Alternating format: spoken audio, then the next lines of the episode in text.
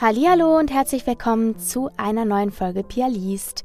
Es ist der letzte Samstag im Monat und Leute, ich kann euch sagen, ich bin super nervös, denn wenn ihr diese Folge hört, dann sind es noch etwa 24 Stunden, bis ich gemeinsam mit Denise, meiner Partnerin vom Podcast Stimmen im Kopf, mit Stimmen im Kopf auf der Bühne der Mitsubishi Elektrikhalle in Düsseldorf stehe und vor Tausenden von Menschen eine halbe Stunde lang einen wunderbaren Fall präsentieren darf, den wir uns extra für die Late Crime Show, die Show, die stattfindet morgen, äh, überlegt haben. Wir treten dort mit drei anderen Podcasts auf.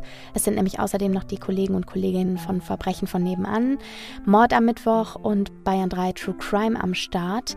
Und es gibt die lange Nacht des True Crime in Düsseldorf in der Mitsubishi Elektrikhalle. Wenn ihr noch Karten ergattern mögt und ihr hört es jetzt und ihr habt morgen spontan nichts vor, kommt vorbei, wir freuen uns. Ich glaube, es ist noch nicht ausverkauft. Also äh, schnell sein, noch äh, schnell ein Ticket sichern und spontan vorbeikommen. Wir freuen uns auf jeden Fall auf euch.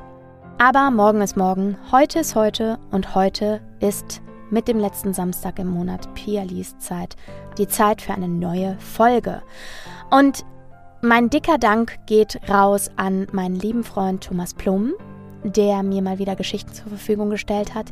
Und zwar die Geschichten, die in seinem Podcast Plum schreibt, der Storycast, Mystery und Horror und Gruselelemente hatten. Und äh, diese Geschichten werde ich auch nächsten Monat nochmal rausbringen. Also es gibt noch ein paar. Und zwei davon gibt es heute schon, nämlich die mit dem klangvollen Titel Passage und die, die den Titel trägt, Das Fenster. Aber bevor es damit losgeht mit den Geschichten, möchte ich euch natürlich noch ein bisschen was erzählen zu den Veröffentlichungen mit mir im vergangenen Monat Oktober. Und da werden die Romance-Fans unter euch auf ihre Kosten kommen, insbesondere jetzt, wo es auf die kalte Jahreszeit zugeht. Denn es gibt zwei Weihnachts- bzw. Winter-Romance-Titel mit mir, gesprochen mit meinem Kollegen Jakob Seel. Und zwar sind das Mehrblick zu Weihnachten und die schüchterne Miss Potter von Marit Bernson. Und die findet ihr überall, wo es Hörbücher gibt. Das heißt, äh, da könnt ihr jeden Streamingdienst nutzen. Dann, passend zum Thema, gibt es außerdem die Kurzgeschichtenanthologie Feels Like Christmas, auch eine Weihnachtsanthologie, wie man hören kann, und zwar von den Autorinnen von Löwe Intens, von Caroline Wahl, Kira Groh, Alexandra Flint, Gabriela Santos de Lima und Marina Neumeier. Und ich durfte die mit Marina Neumeier nochmal zurück nach Venedig zu den Mädels aus der Love-Reihe von Marina Neumeier, die ich euch hier auch vorgestellt habe. Und mit Livia, also ich habe die Perspektive von Livia, äh, Weihnachten in Venedig erleben. Und außerdem durfte ich auch die Geschichte von Gabriela Santos de Lima lesen, worüber ich mich sehr gefreut habe. So. Dann gab es noch den zweiten Teil von Twisted Fate von Bianca Josivoni, Wenn Liebe zerstört. Den gibt es auch seit dem 12.10. als Hörbuch und zwar momentan noch exklusiv bei Audible, kommt aber nach am 12.01. Ab dem 12.01. Gibt, gibt es den dann überall auch im Streaming äh, bei Bookbeat, Spotify und Co. 12.01. Drei Monate nach Release bei Audible gibt's das Buch Twisted Fate 2, wenn Liebe zerstört, auch im Streaming. Dann geht's weiter mit Godslayer, die Götter müssen sterben. Der zweite Teil einer von mir heiß geliebten äh, Steampunk Science-Fiction-Dystopie äh, von Zoe Hana Mikuta, übersetzt von Katrin Aust. Der erste Teil Gearbreaker ist schon lange draußen. Das ist ein Audible Original. So auch Godslayer, die Götter müssen sterben, Teil 2. Es geht weiter mit Sona und Eris in Godolia und ich kann euch sagen, auch der zweite Teil hat es absolut in sich. Elf Stunden und sieben Minuten absolutes Hörvergnügen für Fantasy, Dystopie, Science-Fiction-Fans ähm, in einem absolut geilen Setting, was mich total an eine Graphic Novel in erster Linie erinnert hat. Äh, vom Gefühl her, es hätte auch einfach ein Comic sein können oder auch ein Anime.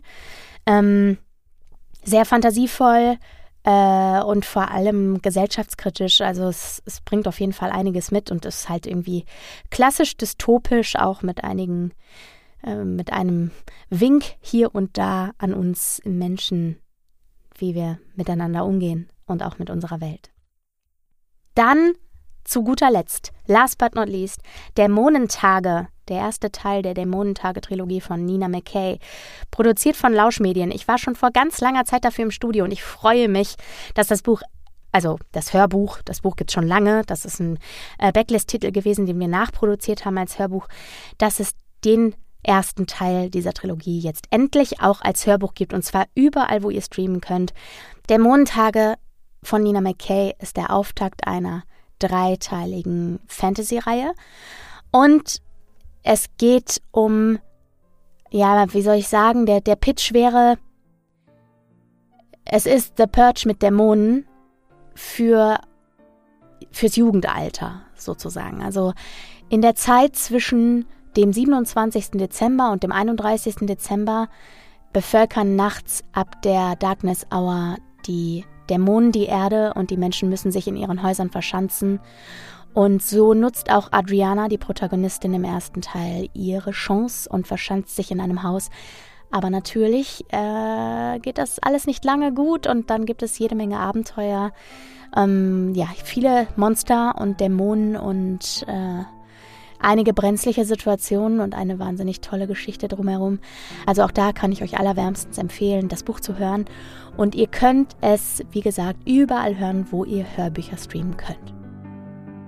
So, dann möchte ich mich natürlich noch bedanken. Und zwar diesen Monat bei Katharina Theresia, bei Christina und bei Christine für eure Zuwendungen via PayPal. Das hilft mir ungemein, hier meine Kosten zu decken, die der Podcast verursacht. Ich habe ja äh, bislang noch keine Werbung geschaltet hier beim Podcast.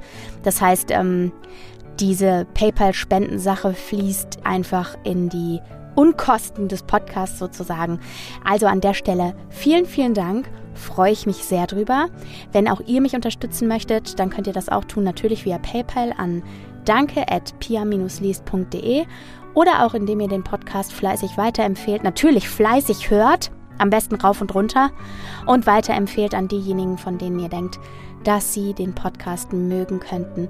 Und darüber hinaus freue ich mich natürlich auch auf eure positiven Bewertungen in eurem Podcatcher oder der App, wo ihr meinen Podcast hört. Genau. Alle Details zu Thomas Podcast, Plum schreibt, der Storycast, findet ihr in den Show Notes auch nochmal und in der Folgenbeschreibung. Und äh, ja, an der Stelle nochmal ein dickes, fettes Dankeschön und einen dicken Drücker an meinen Freund Thomas fürs zur Verfügung stellen der beiden tollen Geschichten Passage und das Fenster. Und bevor ich mir jetzt den Mund fusselig rede, war schon ganz schön viel gesagt, wünsche ich euch ganz viel Spaß damit und wir hören uns nächsten Monat wieder. Triggerwarnung. Bevor wir in die Geschichten einsteigen, ist es mir ganz wichtig zu sagen, dass die folgenden Geschichten die Themen Suizid und schwere Krankheit berühren und in beiden Geschichten auch plakativere Darstellungen der Themen vorkommen. Das bedeutet, wenn ihr Berührungspunkte mit diesem Thema habt, beziehungsweise euch diese Themen triggern könnten, dann bitte ich euch, diese Folge einmal zu überspringen. Wenn ihr Hilfe braucht, findet ihr entsprechende Kontaktdaten in der Folgenbeschreibung. Und ja, ansonsten wünsche ich euch viel Freude mit den heutigen Geschichten.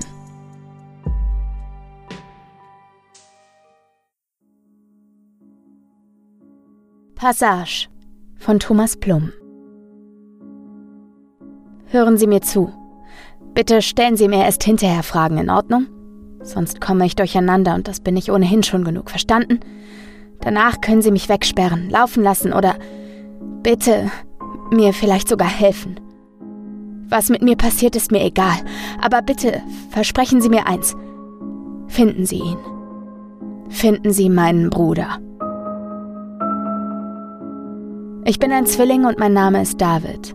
Deutsch ausgesprochen bitte. Also David. Ich bekomme immer zu viel, wenn ich die Mischung aus dem amerikanischen David und meinem Nachnamen höre. Huber. Also David Huber klingt ja nun mal wirklich blöd, oder?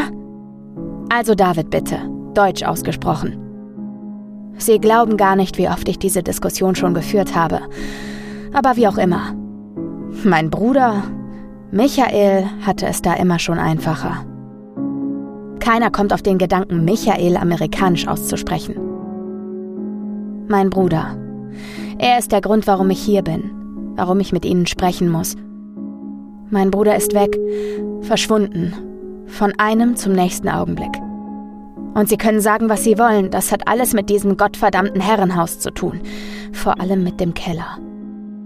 Doch, es gibt einen Keller. Entschuldigung.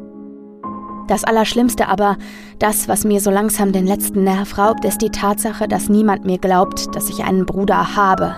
Selbst meine Freunde glauben es mir nicht. Ich versuche mich kurz zu fassen. Wir lebten zu viert in einem kleinen Städtchen am Rand der Alpen, unweit von Ramsau. Wir, das waren mein Vater, meine Mutter, mein Bruder Michael und ich. Mein Vater war Schmied und wenn ich an ihn denke, rieche ich stets das heiße Metall aus seiner Werkstatt. Ich liebe diesen Geruch. Immer noch. Der Geruch von heißem Metall beruhigt mich und sagt mir, dass soeben etwas entsteht. Von Hand gemacht. Vergessen Sie es. Verstehen Sie sowieso nicht. Mein Zwillingsbruder und ich hatten eine tolle Kindheit. Wir gingen zu einer Schule in der Nähe, hatten immer Freunde um uns herum und wenn ich mich an unsere gemeinsame Zeit erinnere, höre ich uns eigentlich immer lachen. Sorgen hatten wir eigentlich nie, auch wenn wir nicht gerade in Geld schwammen. Reichtum war uns nie vergönnt, dafür aber Spaß, jede Menge Spaß, bis mein Vater sich in seiner Werkstatt erhängte. Michael fand ihn eines Morgens. Er rannte wie jeden Morgen vor mir in die Werkstatt, um sich bei unserem Vater für die Schule zu verabschieden, und kam kaum zehn Sekunden später kreischend zurück in die Küche gestürmt. Bis vor kurzem behauptete Michael mir gegenüber, er könnte das Bild nie wieder vergessen. Ich habe ihn auch gesehen, schon allein, weil Michael außer Kreischen nichts Brauchbares von sich gab. Also ging ich nachsehen. Ich kann Ihnen sagen, dass alles stimmt, was man so sagt. Wirklich alles. Das Erscheinungsbild eines Erhängten. Sein Kopf war blau, seine Zunge hing beinahe komplett aus dem Mund und ich sah deutlich, dass seine Zähne sich in die Zunge gegraben hatten. Es stank nach Urin und Kot in der Werkstatt und ich versuchte mit schnellem Blick hektisch etwas zu finden, was wie ein Brief aussah. Irgendetwas Erklärendes, bevor ich wieder rausstürmen konnte, um zu verhindern, dass meine Mutter diesen Anblick ertragen musste. Ich habe zweifach versagt. Weder konnte ich einen Brief oder auch nur erklärende Fetzen finden, noch konnte ich meine Mutter aufhalten, in die Werkstatt zu kommen. Ihr leises, wimmerndes Entsetzen war für zehn lange Jahre das letzte Geräusch meiner Mutter. Sie verstummte. Für eine lange Zeit. Und eine Erklärung, etwas, was die Tat meines Vaters klarer machte, blieb uns verwehrt. Michael und ich kamen in ein Kinderheim in Landshut und wuchsen dort auf, bis wir 19 waren. Wir besuchten alle sechs Monate unsere Mutter und mussten jedes Mal erneut feststellen, dass aus meiner Mutter nichts herauszubekommen war. Kein Wort, noch nicht einmal ein Geräusch. Michael und ich legten abwechselnd unsere Köpfe auf Mutters Brust, um sie wenigstens atmen zu hören. Michael weinte jedes einzelne Mal, wenn wir hin und wieder zurück zum Heim fuhren. Auf dem Hinweg aus Angst, was wir an dem Tag vorfinden würden, und auf dem Rückweg aus purer Trauer. Ich? Ich konnte nicht weinen. Ich habe nie geweint. Das alles ging und geht mir nahe. Das ist wirklich so, aber weinen? Nein. Weinen hat noch niemanden irgendwo hingebracht. Es ist nun ungefähr sieben Monate her, als in unserer Wohnung das Telefon klingelte. Wir lebten nicht mehr in der Stadt, wissen Sie. Michael und ich zogen nach dem Heim zusammen und bewarben uns für Jobs, die wir auch ohne großartige Schwierigkeiten erhielten.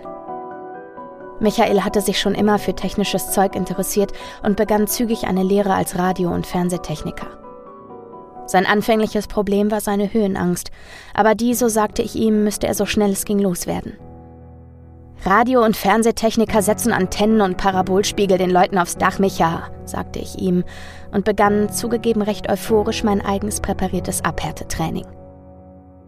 Ich hatte ihm eine Leiter zum Dach der Mietwohnung angelegt und jagte ihn dort rauf und runter und glauben Sie mir, jeder weitere Versuch funktionierte besser. So lange, bis er keine Angst mehr hatte.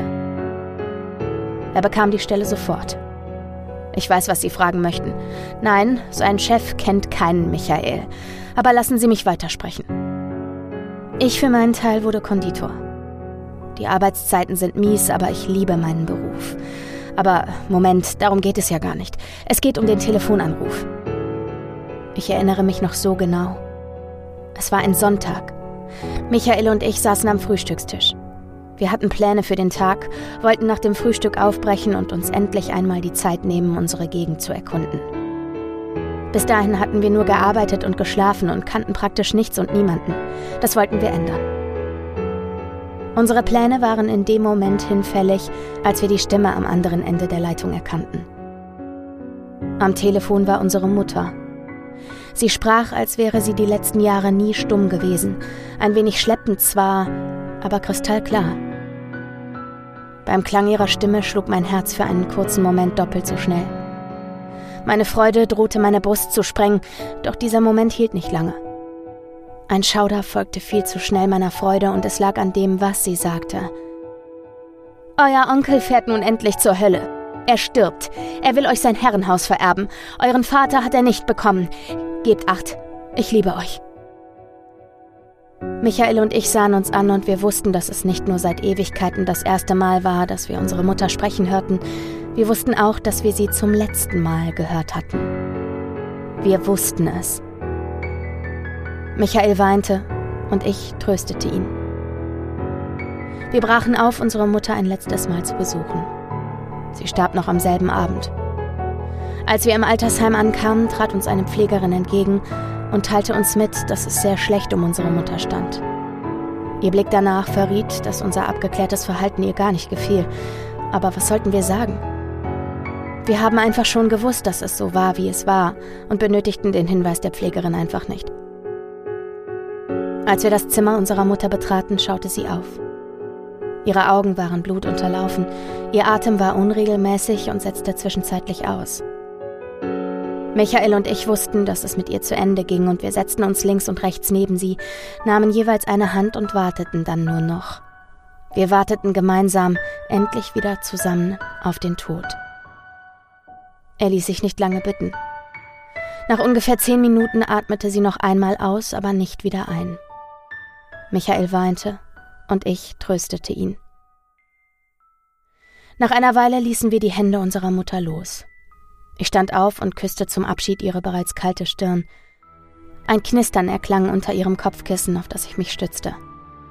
Es war ein Zettel mit einer krakeligen Nachricht unserer Mutter. Erbe nicht antreten. Onkel Eugen ist der Teufel. Der Keller ist das Tor zur Hölle. Ich las die Nachricht mehrmals durch. Zweimal leise, dreimal laut für Michael. Michaels Augen wuchsen bei jeder Wiederholung. Onkel Eugen, sagte er und sah mich glasig an. Nein, ich muss mich korrigieren. Er sah in meine Richtung, aber mehr durch mich hindurch. Es schien, als würde er einen Punkt irgendwo hinter mir fixieren. Ich kenne ihn, sprach er weiter. Er ist der Bruder unserer Mutter, Eugen Stoiker. Ich nickte. Ich weiß, Micha, Graf Eugen Stoiker. Vater sprach kaum von ihm und gesehen haben wir ihn nur ein einziges Mal. Erinnerst du dich? Er war groß, musste sich in der Stube stets unter den Türbogen ducken und trug einen langen schwarzen Lodenmantel und diesen seltsamen Hut. Michaels zustimmendes Nicken wurde immer stärker. Die Erinnerung wuchs. Ich konnte es Michael ansehen. Ja, auf seinem Kopf trug er so eine Art Schäferhut mit einer breiten Krempe. Ich sah nie seine Augen. Ich mochte ihn nicht. Michael schaute nachdenklich aus dem Krankenhausfenster. Mutter hatte auch Angst vor ihm, weißt du noch? Er ist ihr Bruder, doch sie fürchtete sich vor ihm. Erinnerst du dich? fragte ich Michael. Ich suchte seinen Blick, um mich zu vergewissern, dass meine Erinnerung mich nicht betrog und ich mir nichts einbilden würde angestachelt vom Anruf morgens und der seltsamen Nachricht in meiner Hand. Oh ja, Mutter hatte Angst. Du hast vollkommen recht, David, sagte Michael. Wir sahen uns an, die Augen schreckensweit geöffnet. Vater, fing Michael an, hat sich ungefähr eine Woche später erhängt, schloss ich Michaels Satz.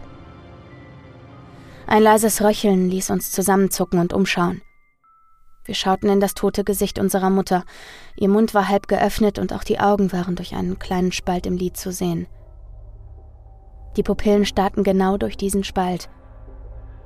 Mutters gebrochener Blick ruhte auf uns. Es sah aus, als würde sie uns und unseren Erinnerungsfortschritt begutachten. Ich fröstelte und schloss meiner armen Mutter Mund und Augen. Michael nickte mir dankbar zu. Das war Luft, die aus Mutter weicht, sagte ich. Ich sprach mit fester Stimme, aber innerlich gruselte ich mich. Es war fünf Tage später, sagte Michael nach einer Weile. Onkel Eugen besuchte uns an einem Sonntag und am nächsten Freitag. Michael stockte und wechselte das Thema. Ich sage dem Personal Bescheid, dass Mutter. Seine Stimme brach. Mit hängenden Schultern verließ er, ohne ein weiteres Wort zu sprechen, das Zimmer. Nur ein paar Minuten später gesellte Michael sich wieder zu mir. Seine Wangen waren gerötet und seine Augen blinzelten hektisch. David, Onkel Eugen hat gerade angerufen. Ich versuchte zu begreifen, was er mir da sagen wollte. Er sprach aber sofort weiter. Er rief im Schwesternzimmer an, weil er mit mir sprechen wollte, sagte er. Denkst du, er wusste, dass du hier allein sitzt? Er wollte mit mir sprechen. Woher soll ich das wissen? fragte ich. Ich wusste nichts anderes zu sagen, fühlte mich wie vor den Kopf gestoßen. Michael wollte offenbar sowieso nicht meine Meinung wissen, schien mir, denn er sprach ungerührt weiter. Viel hat er nicht gesagt, er erwartet uns morgen im Herrenhaus. Was? fragte ich meinen Bruder, und ja, ich gebe zu, ich habe ihn angeschrien. Aber ganz ehrlich, was sollte das bedeuten? All die Geschehnisse der letzten Stunden und auch der Selbstmord meines armen Vaters wiesen doch ausschließlich auf eine Erkenntnis, oder? Bleibt weg von Graf Eugen Stoika. Oder? Das war doch eine ganz klare Sache. Ja, natürlich fuhren wir gemeinsam zum Herrenhaus. Michael wäre allein gefahren, das stand außer Frage. Es regnete in Strömen und wir mussten die letzten Meter zum Haus zu Fuß gehen, da ein Gatter die Zufahrt versperrte. Wir liefen durch Matsch und Pfützen. Innerhalb von Sekunden waren wir nass und schmutzig. Ich habe geflucht. Mit Michael war nicht zu sprechen, wenn er etwas unbedingt wollte, und er wollte unbedingt zum Herrenhaus. Er hatte zwar Angst, das konnte ich sehen, dennoch musste und wollte er dorthin. Ich weiß bis heute nicht warum. Im Gegensatz zu mir war er zwar immer schon neugierig und musste seine Neugierde unbedingt befriedigen, dennoch war mir diese Besessenheit fremd. Und ich? Ich konnte ihn nicht allein dorthin schicken, ich musste bei ihm sein, ich musste an seiner Seite sein. Ich musste ihn beschützen, vor allem vor sich selbst. Wenn es nach mir gegangen wäre, hätte ich Onkel Eugen mitsamt seines verdammten Herrenhauses zum Teufel gejagt. Es gab nichts, was mich dahin zog. Nur mein Bruder. Ein Butler in einem grauen Anzug empfing uns am Herrenhaus Passage. So lautete der Name des übergroßen Hauses.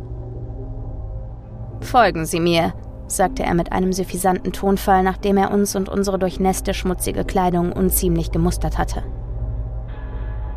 Wir betraten gemeinsam das Herrenhaus meines Onkels.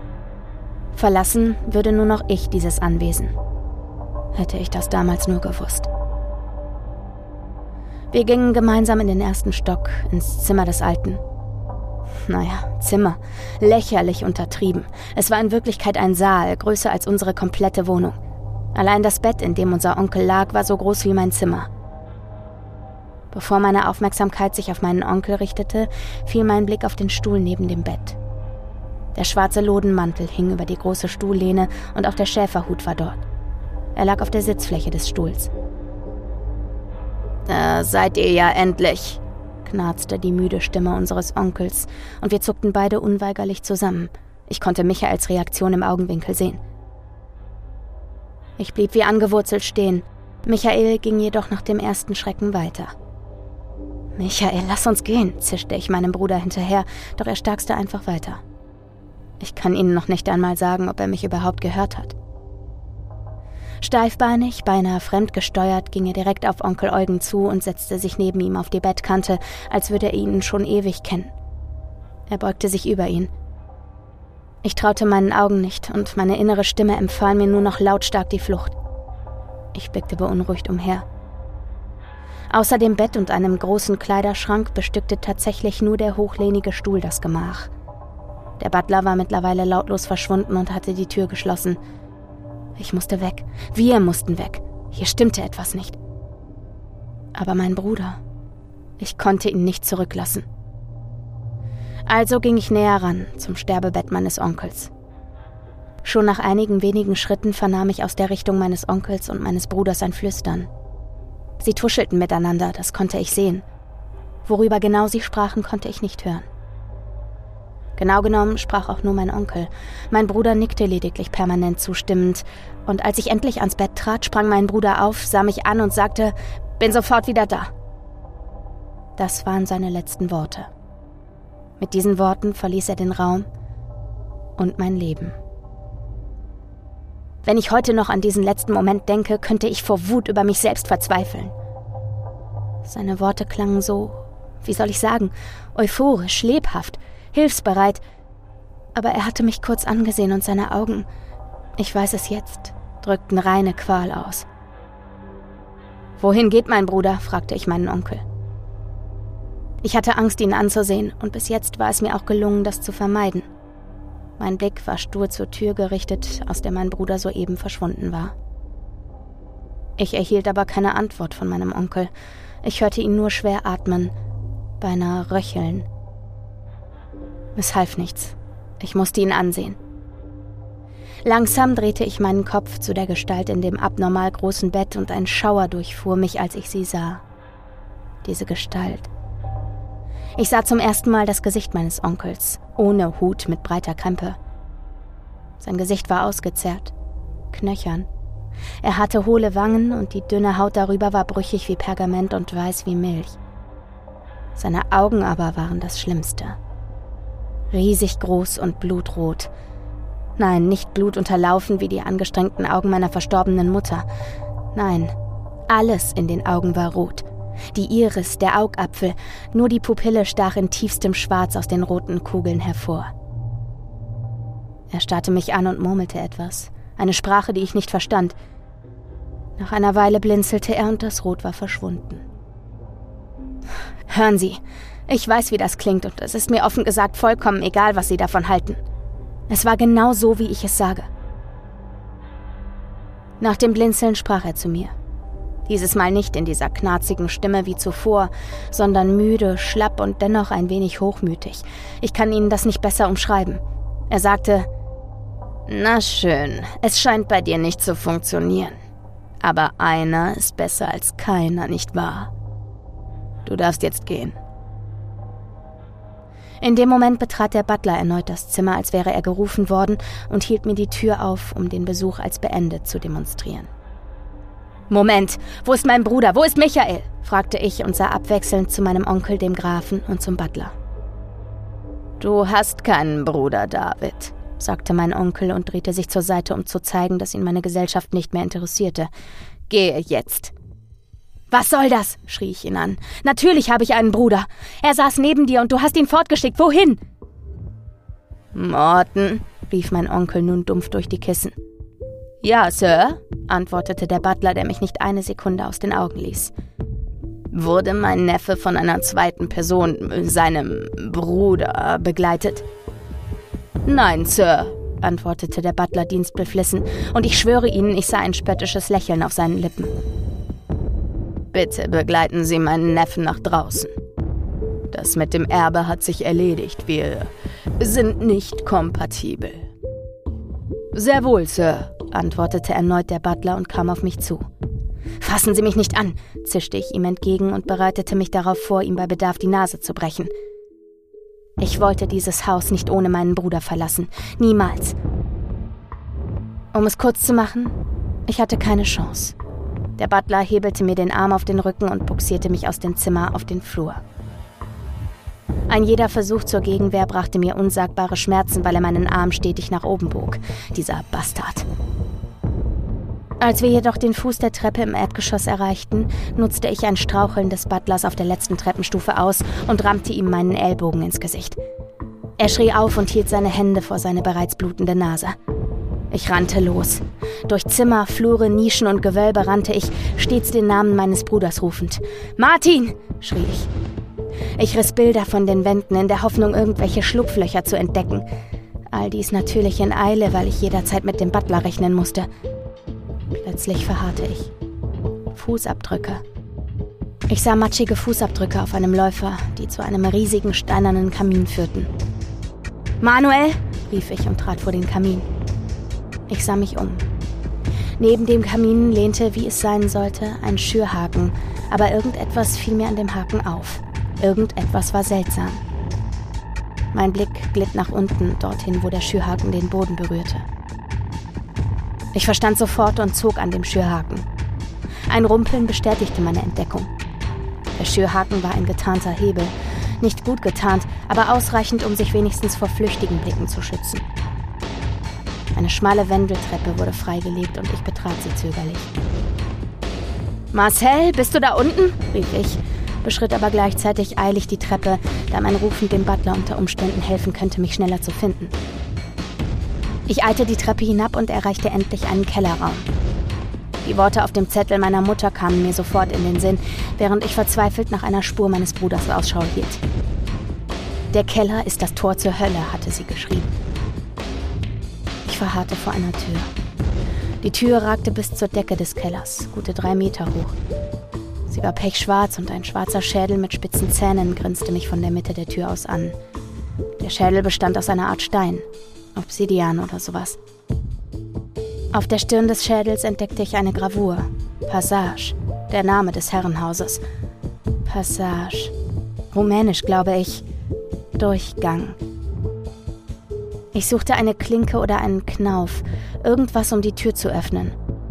Nichts.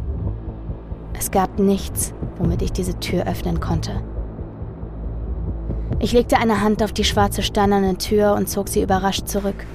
Dafür, dass sie aus Stein war und in einem kalten Kellergemäuer stand, war sie warm. Und ich fühlte ein Pulsieren im Stein der Tür.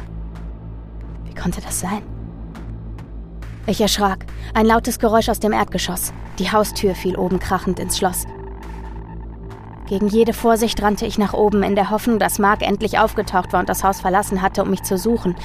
Ich erreichte das Erdgeschoss, rannte durch das Atrium zur Haustür, riss sie auf. Kein Moritz. Der laute Knall einer Peitsche ließ mich zusammenfahren und ich sah eine Kutsche losfahren. Auf dem Bock saß der Butler. Sein Gesicht, ich konnte es gut sehen, nach wie vor blutverschmiert. Als die Kutsche den Eingang des Hauses passierte, dort wo ich stand, teilte sich der rote Samt in einem der Fenster der Kabine und Graf Eugen Stoika sah hinaus. Und mich an. Er sah mich intensiv an, seine Augen wieder rot bis auf die schwarzen Pupillen.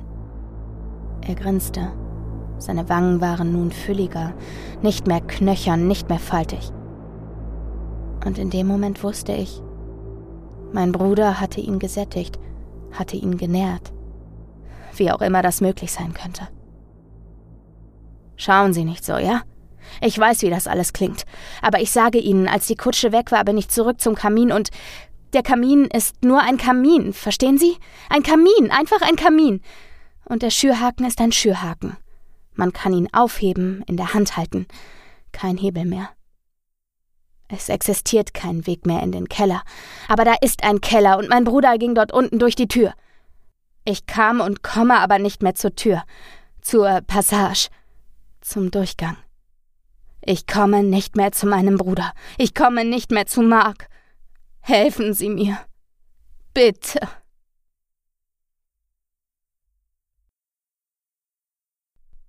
Das Fenster von Thomas Plum. Soweit ich mich erinnern kann, war es immer schon da, das Fenster. Klingt geheimnisvoll, oder? Ich weiß das, aber da müssen wir jetzt gemeinsam durch. Ich habe und hatte nie jemanden, mit dem ich mich über das Fenster unterhalten konnte. Ehrlich gesagt weiß ich auch nicht, wem ich das gerade erzähle, wer du bist, aber es ist mir auch egal. Das Fenster ist mir einfach gezeigt worden und ich musste es so, wie es ist, akzeptieren. Jetzt, wo ich darüber sprechen kann, endlich, fällt mir immer mehr dazu ein. Immer genauer manifestiert sich alles, was ich je erlebt habe in meinem Kopf. Grundsätzlich finde ich es gut, dass es so ist, aber ehrlich gesagt macht es mir auch manchmal Angst. Die Erinnerung. Will ich mich wirklich an alles erinnern? Führen meine Erinnerungen mich auch in eine Ahnung einer möglichen Zukunft und will ich das? Ich weiß es ehrlich nicht, aber ich bin dazu bereit, es auszuprobieren. Ich wachte eines Tages auf und befand mich im Hier und Jetzt. Einfach so. Ich war plötzlich einfach da. Es war und ist ein dunkler Raum. Keine Möbel, keine Tür, nichts. Nur das Fenster Das Fenster leuchtete hell in meinen Raum hinein und ich wurde sofort neugierig. Ich wollte hindurchsehen. Das Fenster zog mich an. Aber ehrlich gesagt war meine Angst größer. Ich wusste nicht, was mich erwartet. Was würde ich zu sehen bekommen? Würde ich damit konfrontiert werden, warum ich hier bin? Wo ich bin? Generell stellte ich mir zu der Zeit viele Fragen. Wer oder was war ich überhaupt? Warum war ich hier? Was ist das hier? Ich wollte es mit Humor nehmen und mich als missglücktes Experiment betrachten. Wer weiß, vielleicht war ich aus einem bestimmten Grund hier und der Grund und damit auch meine Person wurde einfach im Laufe der Zeit vergessen. Irgendwann zog mich aber eine magische Kraft dann doch zu dem Fenster. Ich kann es nicht besser beschreiben als, als magische Kraft. Ich hatte in diesem Moment eigentlich seit langem Mal nicht das Bedürfnis, durch das Fenster zu schauen. Denn nach einer Weile, da bin ich ganz ehrlich, hat mich einfach nur das Licht des Fensters beruhigt und ich hatte endlich keinen Drang mehr, mich genau davor zu stellen und hinauszusehen. An diesem Tag aber sah ich zum ersten Mal durch das Fenster. Ich näherte mich mit Vorsicht von der Seite, völlig ohne eigenen Antrieb, so schien es mir, und blickte hinaus. Ich sah ein kleines Mädchen und das Mädchen sah mich an. Wir lächelten, beide, und irgendwie verstanden wir uns sofort. Es war immer ein Gefühl, als ob wir uns schon immer gekannt haben. Ich war so glücklich. Das Zimmer, in dem das Mädchen saß, war hell und voller Farben. Ich sah Pflanzen auf Fensterbänken und eine Katze tapste vorsichtig an dem Mädchen vorbei und wollte vor Mädchen geschmust werden. Ich sah mir das alles an und lächelte mindestens genauso selig wie das Mädchen selbst. Das Mädchen sah zuerst mich an und danach die Katze. Als sie nach der Katze griff und das schöne Tier kräftig umarmte, fühlte ich, obwohl ich vom Glas getrennt wurde, so eine innige Liebe, dass ich mir beinahe einbildete, auch eine solche Katze fest im Arm zu haben. Es war so schön. Ich erinnere mich ganz genau. Danach lachte Isabelle, ich habe irgendwann ihren Namen erfahren, und verließ ihr Zimmer. Sie hatte ein ansteckendes Lachen. So ansteckend. Als sie den Raum hinter dem Fenster verließ, zog ich mich auch automatisch vom Fenster zurück und wartete geduldig auf unser nächstes Treffen oder was auch immer kommen mochte. Ja, so war es immer, wenn ich durch das Fenster blickte, oder zumindest meistens. Isabel und ich sahen uns oft an, beinahe täglich. Es war der einzig bemerkenswerte Moment des Tages. Der Moment, wenn Isabel und ich uns sahen. Es war immer Isabel, der ich in dem Fenster und dem Raum dahinter begegnete. Meistens allein und nur manchmal war jemand bei ihr.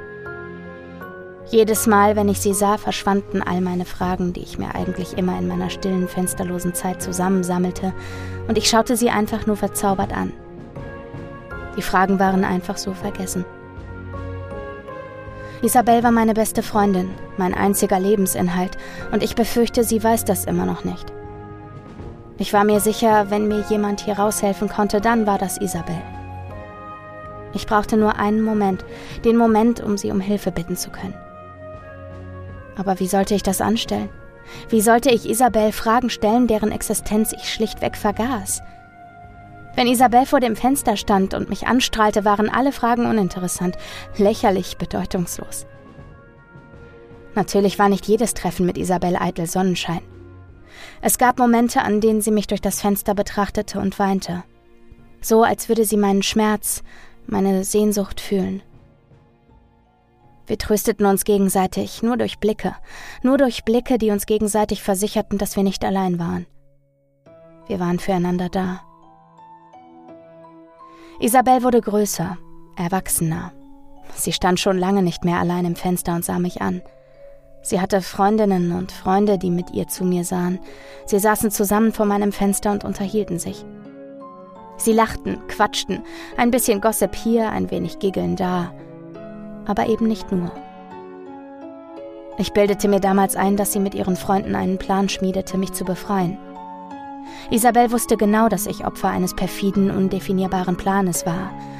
Ja, sie wusste es, wie ich es wusste, und es wurde etwas geplant. Viel.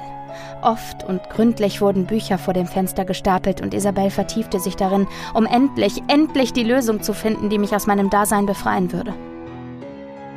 Ich erinnere mich zu gut an den Tag, an dem Isabelle in einem Buch namens Das Weltall stöberte. Sie hatte plötzlich eine Brille, so wie ich. Lustig. Sie saß im Schneidersitz vor dem Fenster, vertieft in das Buch und schwieg für eine endlos scheinende Zeit. Plötzlich aber sprang sie auf und ich wusste, sie war der Lösung näher gekommen. Ich würde hier herauskommen, ich war mir so sicher. Pferdekopfnebel, schrie sie und führte sogleich einen Freudentanz auf. Das war so ulkig, so schön und so ansteckend. Ich musste einfach mitmachen. Nachdem sie ein paar Runden durch ihr Zimmer tanzend verbrachte, warf sie das Buch auf ihr Bett, richtete sich zu mir und sah mir endlich nochmal ganz genau und gründlich in die Augen. Sie kam näher zum Fenster und presste ihre Handfläche gegen meine, nur durch das Glas getrennt. Sie sah mich liebevoll an. Sie hatte bereits erste kleine Fältchen um ihre Augen, aber bei allem, was mir heilig ist, sie war wunderschön. Du schaffst das, sagte sie dumpf zu mir, und ihre Zuversicht ließ mich innerlich vor Freude hüpfen. Das ist nur Geologie, rief sie noch, und das habe ich ehrlich gesagt nicht so ganz verstanden. Dann griff sie zu einer Jacke und stürmte aus dem Zimmer, während ich mich vom Fenster entfernte, um zu schlafen. Isabel arbeitete so hart an der Lösung. Es gab Tage, an denen sie mich hoffnungsvoll anstrahlte, und es gab Tage, an denen sie Tränen durchnässt in mein Gesicht blickte. Ich versuchte ihr zu sagen, dass ich ihr vertraute und dass ich wusste, dass sie alles für mich tun würde. Aber meine Stimme versagte jedes Mal, egal ob es Isabel gut oder schlecht ging. Was für eine Ironie. Sie spendete mir ständig Trost und ich, ich konnte sie offenbar nie trösten. Ich war trotzdem, und das hoffe ich wirklich inbrünstig, ihre stille beste Freundin. Zwischenzeitlich war ich mir auch gar nicht mehr sicher, ob ich überhaupt wollte, dass Isabel, meine schlaue, schöne Isabel eine Lösung meines Problems fand. Was hatte ich denn draußen zu erwarten? Was sollte dort sein? Ja gut, Isabel war dort, aber sie war doch immer hier, oder? Ich war doch eigentlich glücklich, oder? Was sollte ich denn dort draußen? Das Einzige, was mir da draußen passieren könnte, wäre es, Isabel zu verlieren, und das konnte und wollte ich mir einfach nicht vorstellen. Zum Glück sah es tatsächlich auch so aus, als ob Isabel weiterhin erfolglos bleiben würde.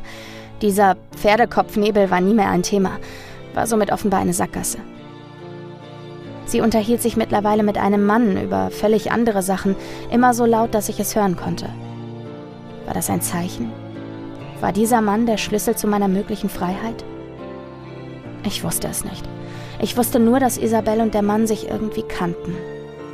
Gut kannten. Sie lachten gemeinsam, weinten gemeinsam, umarmten sich, küssten sich und naja, machten andere Sachen.